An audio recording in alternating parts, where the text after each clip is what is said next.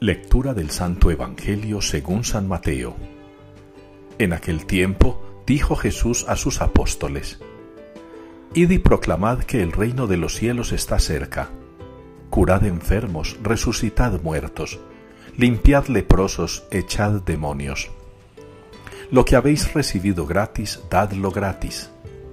No llevéis en la faja oro, plata, ni calderilla, ni tampoco alforja para el camino, ni otra túnica, ni sandalias, ni bastón. Bien merece el obrero su sustento. Cuando entréis en un pueblo o aldea, averiguad quién hay allí de confianza y quedaos en su casa hasta que os vayáis. Al entrar en una casa, saludad.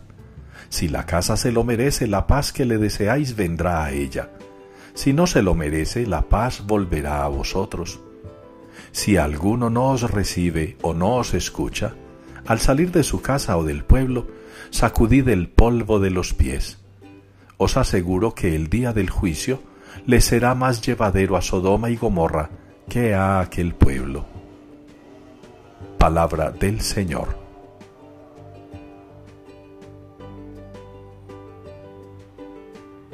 Recordad las maravillas que hizo el Señor.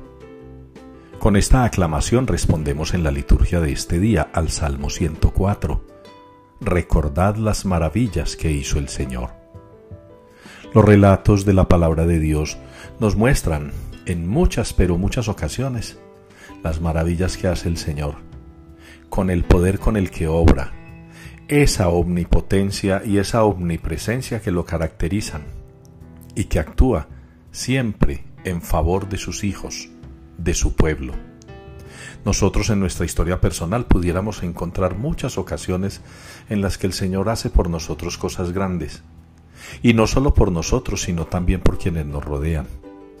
Esas instrucciones que Jesús da a los discípulos en el Evangelio de hoy son instrucciones que nos vienen bien a todos nosotros. También el Señor a nosotros nos pide ir y proclamar el reino de los cielos. Nos pide también ayudar, nos pide también colaborar, nos pide también servir. Y muchas veces, con las cosas buenas que el Señor hace por nosotros en nuestra propia vida, con ellas, Él mismo nos está llamando a que hagamos también cosas buenas con la vida y en la vida de los demás. Que ustedes y yo, hermanos, en este día podamos meditar sobre esto, recordar las maravillas que ha hecho el Señor en nuestra vida, y así nosotros corresponderle a Él, haciendo maravillas, haciendo cosas buenas en la vida de los demás.